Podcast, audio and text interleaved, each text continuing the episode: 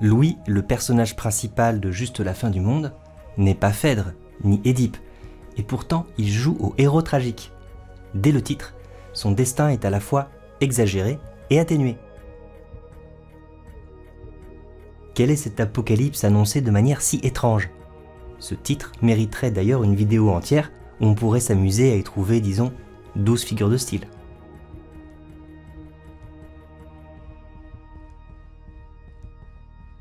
Ce qu'on retient surtout maintenant, c'est que la tragédie est bien présente dès le titre, mais de manière décalée et paradoxale. On va donc tout de suite revenir sur cette notion de tragédie. C'est un peu théorique, mais vous allez voir, ça vaut le coup. Le héros tragique est toujours à la fois un peu coupable et un peu innocent, certes écrasé par un destin qui le dépasse, mais aussi toujours un peu responsable de ses aveuglements.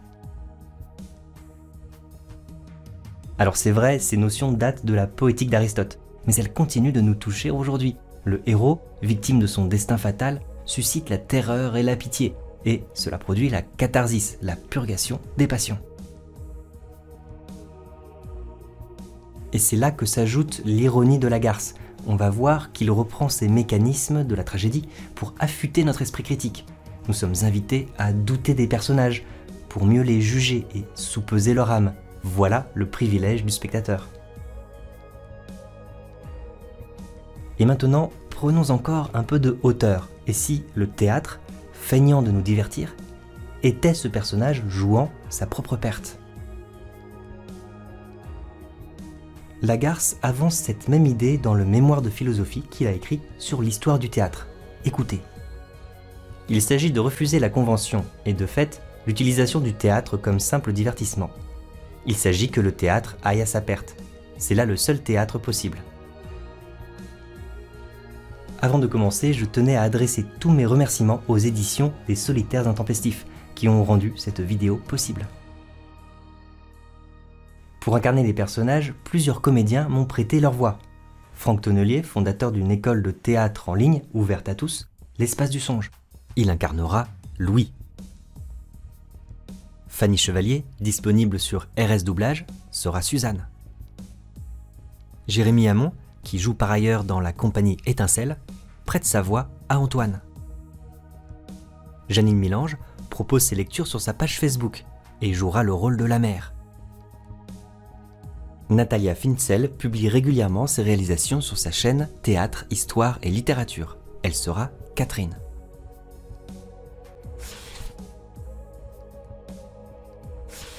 Un personnage arrive sur scène, seul.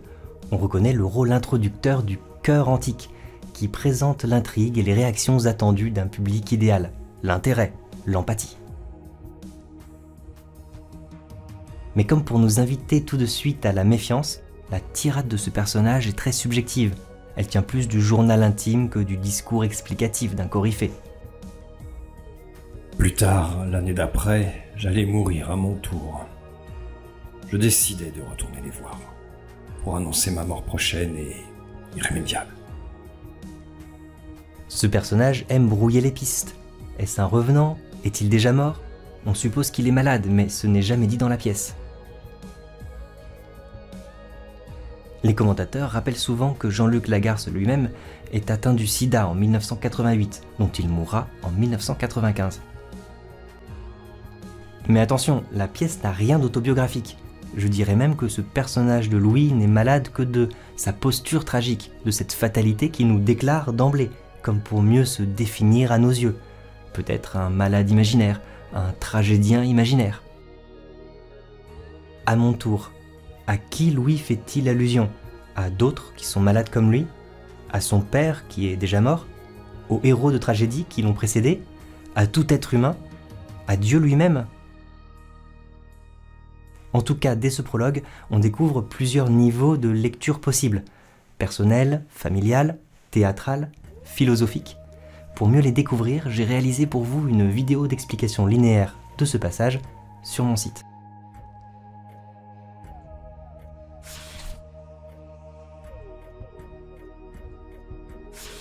Louis arrive dans la maison familiale. Il ne connaît pas encore Catherine, la femme de son frère Antoine. C'est sa petite sœur, Suzanne, 23 ans, qui fait les présentations. Tu lui serres la main? On dirait des étrangers. Ne lui serre pas la main, embrasse-la. Suzanne, ils se voient pour la première fois. Souvent chez Lagarce, les paroles sont ainsi dépassées par ce qui n'est pas dit, les gestes, les intonations. On devine Suzanne heureuse de retrouver son frère. Antoine est plus réticent, et la mère semble vouloir oublier toutes ces années d'absence. Ne me dites pas ça, ils ne se connaissent pas. Louis, tu ne connais pas Catherine? Comment veux-tu? Tu sais très bien. Et voilà l'un des thèmes principaux de notre pièce, l'intrigue familiale. Chacun, à sa manière, reproche à Louis son absence. Pour explorer l'implicite de ce passage, je vous propose une vidéo d'explication linéaire sur mon site.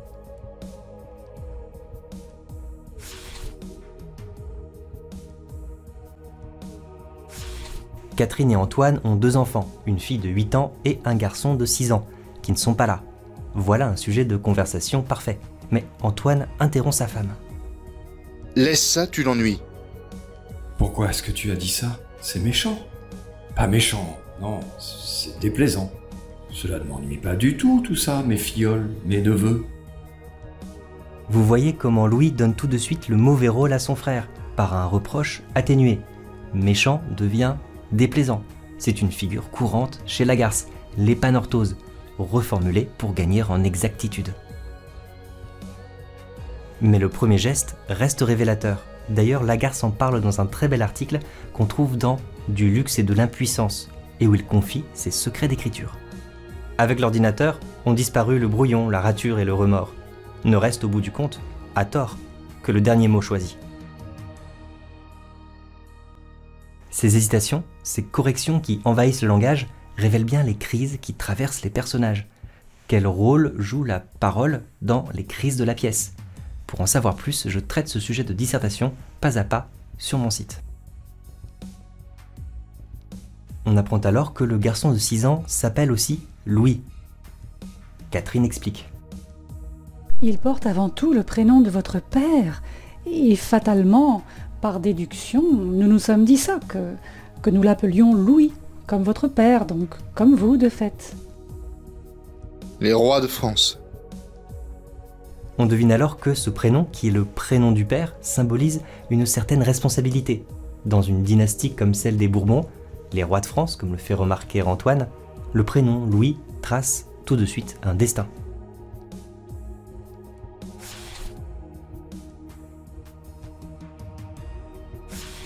C'est maintenant le premier tête-à-tête de la pièce. Louis se retrouve seul avec sa jeune sœur Suzanne. Elle lui parle des cartes postales qu'il envoie régulièrement. Parfois, tu nous envoies des lettres, de petits mots. Juste des petits mots. Comment est-ce qu'on dit? Elliptique. Suzanne met le doigt sur quelque chose. Ces cartes postales ne sont-elles pas des excuses qui lui évitent de demander de réelles nouvelles, qui lui permettent de rester absent? Chaque personnage a comme ça des arrangements plus ou moins conscients. Pour creuser leur complexité, je reviens sur chacun des personnages en détail sur mon site. Suzanne admire beaucoup son frère. Il écrit, il prend l'avion, il voyage. Elle, elle a une voiture, mais c'est surtout pour conduire sa mère. Et elle se résigne à rester là, aménageant l'étage qu'elle oppose étrangement au rez-de-chaussée, ici-bas.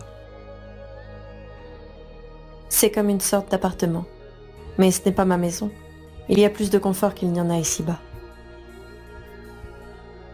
Ce métier d'écrivain qui éloigne Louis du reste de sa famille fait qu'on peut le décrire parfois comme un transfuge de classe, une notion de philosophie sociale qui désigne un individu qui a changé radicalement de milieu social. En tout cas, par sa profondeur et par sa complexité, cette pièce se prête très bien à un regard pluridisciplinaire moderne, quand la sociologie éclaire les dynamiques familiales et leurs répercussions psychologiques.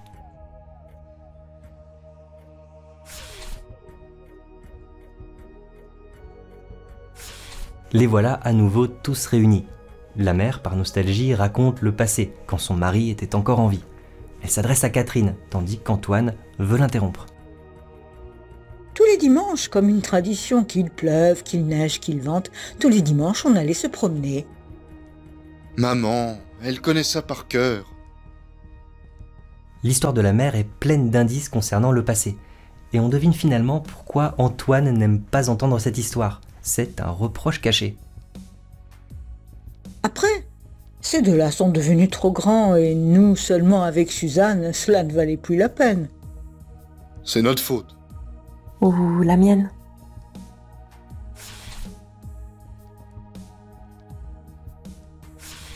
Dans ce monologue, Louis nous révèle une de ses pensées, la conviction que fatalement, on va cesser de l'aimer. Mais et si c'était lui-même qui décourageait les autres de l'aimer? Ils renoncèrent à moi, tous, d'une certaine manière, parce que je les en décourage. Cette absence d'amour dont je me plains, toujours fut pour moi l'unique raison de mes lâchetés. Il faut lire et relire ces monologues de Louis parce qu'ils donnent accès à ses pensées, un peu comme la focalisation interne d'un roman, révélant la subjectivité d'un personnage. Mais restons méfiants, des indices nous laissent entendre qu'il peut nous mentir, et ou se mentir à lui-même. Quelle est la cause de ce sentiment de manque d'amour? Un arrangement Une lâcheté? La naissance du frère? Ou la mort du père? Une orientation sexuelle secrète? Ce passage soulève des non-dits et révèle des zones d'ombre.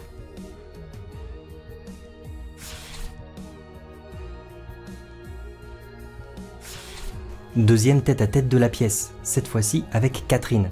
Elle lui parle surtout d'Antoine. Sa situation, vous ne la connaissez pas. Oh non, ce n'est pas un reproche. Je ne voudrais pas avoir l'air de vous faire un, mauvais procès. Mais lui, lui, il en déduit certainement sa vie ne vous intéresse pas. Et ce n'est pas être méchant que de penser qu'il n'a pas totalement tort. Catherine aussi reformule sans cesse ses propos pour mieux faire passer son message. Je ne voudrais pas avoir l'air de vous faire un mauvais procès. On peut parler ici d'une prétérition, laisser entendre ce qu'on affirme ne pas dire. Et en effet, la pièce elle-même ressemble à un procès. Chaque personnage vient témoigner. Le spectateur peut alors soupeser l'âme de Louis, comme des dieux antiques. Et vous, à quel point vous semble-t-il innocent ou coupable? Ironie de la situation, alors que Louis venait annoncer sa mort, il va devoir écouter, c'est-à-dire devenir spectateur. Mais saura-t-il vraiment entendre les autres? Le prénom Louis résonne comme le sens de Louis. Ce n'est certainement pas un hasard. En tout cas, quand il tente d'expliquer ce qu'il est venu faire, Catherine l'interrompt. Elle ne veut pas transmettre de message. Ce n'est pas mon rôle, dit-elle. La scène 6 mérite qu'on la relise tout en gardant à l'esprit l'avis que Suzanne donne dans la scène suivante. Il ne faut pas s'y fier, elle sait décider, elle énonce bien.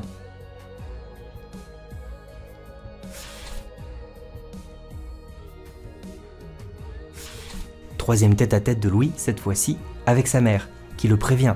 Son frère et sa sœur vont profiter qu'il soit là pour essayer de lui parler, mais maladroitement. Il est significatif que ces conseils de la mère n'arrivent qu'en troisième position, après les tête-à-tête avec Suzanne et Catherine. Un peu trop tard, comme si les scènes avaient été représentées dans le désordre, donnant l'idée d'un éternel retour, insinuant que ces conseils ne pourraient de toutes les façons rien changer. Ce qu'il voudrait, c'est que tu les encourages peut-être. Que tu dises à Suzanne, même si ce n'est pas vrai, un mensonge, qu'est-ce que ça fait? Qu'elle pourrait te rendre visite.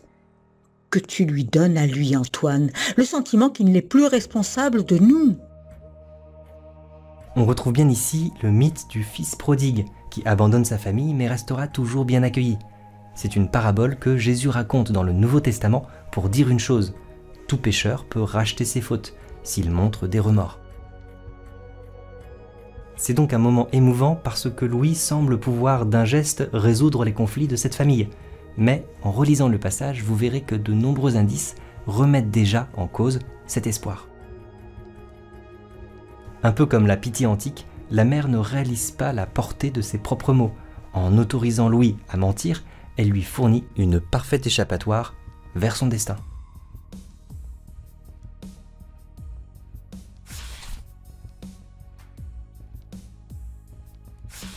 Tout le monde se retrouve autour d'un café, mais comme Catherine se met à vous voyer Louis, Suzanne s'étonne. Antoine se moque. Elle répond. C'est une nouvelle crise. Comment est-ce que tu me parles? C'est parce que Louis est là? C'est parce que tu es là. Tu es là, elle veut avoir l'air. Il est particulièrement intéressant de comparer cette scène avec la version très différente du film de Dolan. Finalement, tout le monde quitte la table, sauf Catherine, qui reste seule. C'est l'une des rares didascalies de la pièce.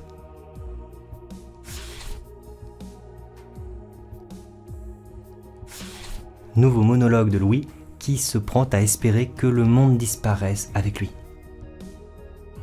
Étranger, je pense du mal, je n'aime personne, je ne vous ai jamais aimé. C'était des mensonges. Pourquoi la mort devrait-elle me rendre bon? Ce mot étranger rappelle Meursault, l'étranger de Camus, incontestablement coupable d'un meurtre absurde, condamné à mort surtout pour n'avoir pas pleuré à l'enterrement de sa mère.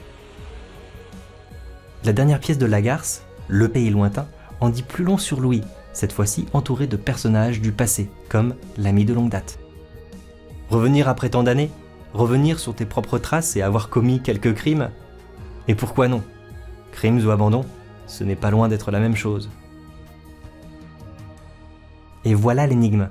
Quel grand enquêteur finit par découvrir que le coupable du crime, c'est lui-même? Ayant abandonné ses parents et croyant échapper à son destin, il le précipite au contraire, assassine son père, épouse sa mère. Édipe est là, bien sûr, présent en filigrane tout au long de la pièce.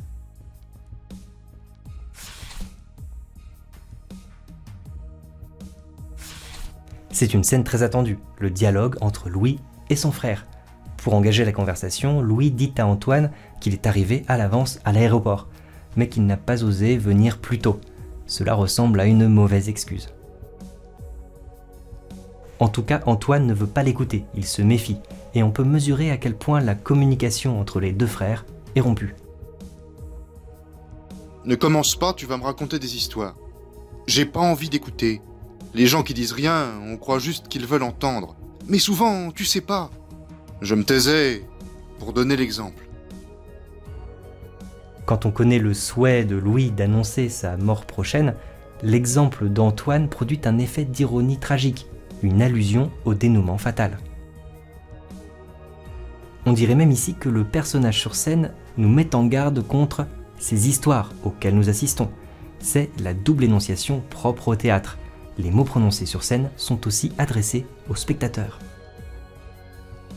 Avertir le spectateur de la supercherie des conventions théâtrales, c'est justement le rôle que Lagarce donne au dramaturge dans son mémoire de philosophie. Le dramaturge joue les francs-tireurs, refusant d'entrer dans l'institution que les siècles passés ont construite autour du théâtre. Il est désormais de son devoir de démonter et de démontrer les mécanismes de la supercherie.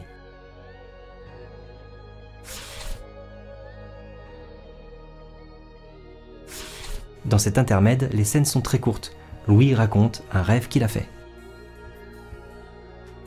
Dans mon rêve, toutes les pièces de la maison étaient loin les unes des autres. Je me chantonne. La pire des choses serait que je sois amoureux. Ces petites paroles chantonnées révèlent bien sa crainte des liens affectifs. On peut aussi se demander si ce n'est pas un indice de la difficulté qu'il aurait à annoncer à sa famille son homosexualité présumée. Dans son film, Xavier Dolan choisit de montrer ce qui n'est dans la pièce qu'une hypothèse de lecture. Pendant ce temps, Suzanne et Antoine discutent dans une autre pièce. On peut relire ces scènes en gardant à l'idée que le verbe entendre, prononcé par chacun des membres de la famille, est plus qu'un verbe de perception. Il représente le désir qu'ils ont de se comprendre sincèrement.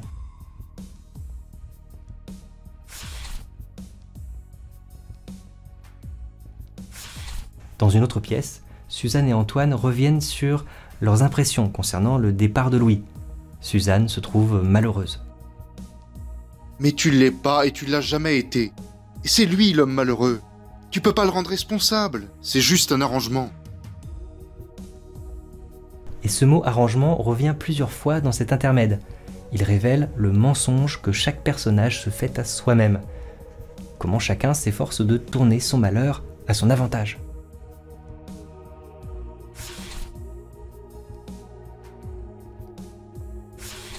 Dans ce dernier monologue, Louis raconte son départ. Il se fait narrateur. Plus tard, vers la fin de journée, sans avoir rien dit de ce qui me tenait à cœur. C'est juste une idée, mais elle n'est pas jouable. Sans avoir jamais osé faire tout ce mal, je demandais qu'on m'accompagne à la gare. Sans avoir jamais osé faire tout ce mal, la formulation est ambiguë. Est-ce un choix héroïque, épargnant la douleur à sa famille? Ou bien est-ce qu'au contraire, il ne s'apprête pas à les accabler d'une nouvelle absence sans explication et comme cela a déjà dû être le cas par le passé, Louis rejette habilement la culpabilité sur son frère. Il semble vouloir me faire déguerpir. Il ne me retient pas. Et sans le lui dire, j'ose l'en accuser. Le flashback, c'est ce qu'on appelle une analepse en français, un retour dans le passé. Ici, le départ de Louis revient sans cesse. Ces effets de boucle sont la marque d'un théâtre particulièrement conscient de lui-même. En tant que spectateur, je n'arrive pas à croire au présent du théâtre. Non, ça ne se passe pas là devant moi en ce moment. Je n'aime pas les acteurs qui feignent de ne pas savoir comment l'histoire va finir.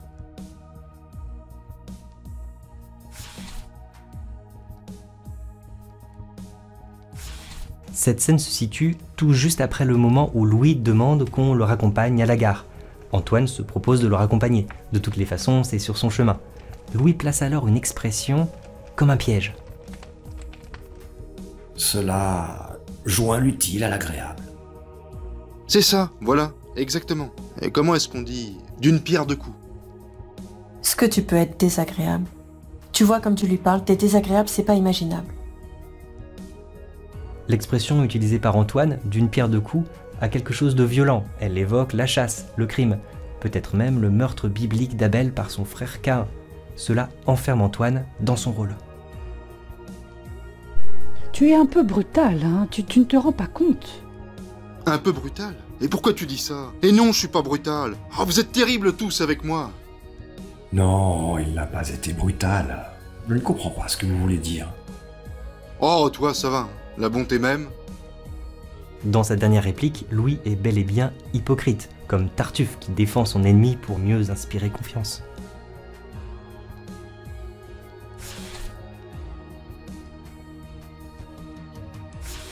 Dernière scène, la mère, Suzanne et Catherine restent spectatrices. Antoine dénonce le rôle de tragédien que Louis joue depuis leur enfance. Tu dis qu'on t'aime pas. C'est ta manière à toi, ton allure, le malheur sur le visage.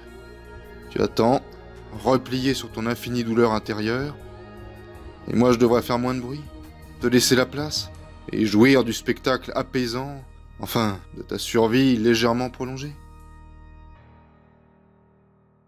Ce malheur, porté sur le visage comme un masque par Louis, ressemble à la maladie du malade imaginaire, une douleur ostensible qui met en péril le bonheur des autres membres de la famille. La comédie porte en elle la tragédie. On peut aussi penser à l'humour noir d'un Beckett, qui raconte une interminable déchéance dans fin de partie, ou encore la tragédie comique de deux vagabonds abandonnés par Godot, qui ne reviendra probablement jamais. Et en effet, la tragédie n'est-elle pas pire pour ceux qui survivent? Antoine, les spectateurs ou encore, par extension, cette humanité cherchant à se libérer des ressentiments dans un monde où Dieu n'est plus audible. Ce sont ces différents niveaux de lecture que je vous propose d'explorer dans ma vidéo sur ce passage.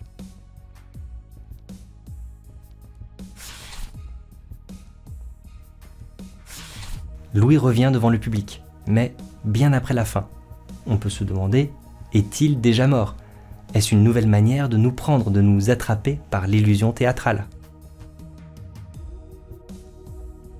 Après ce que je fais, je pars. Je ne reviens plus jamais. Je meurs quelques mois plus tard. Une année, tout au plus. Dans une dernière tirade qui tient de la poésie et que je vous invite à relire, Louis regrette de n'avoir pas osé pousser un grand et beau cri. C'est ce bonheur-là que je devrais m'offrir.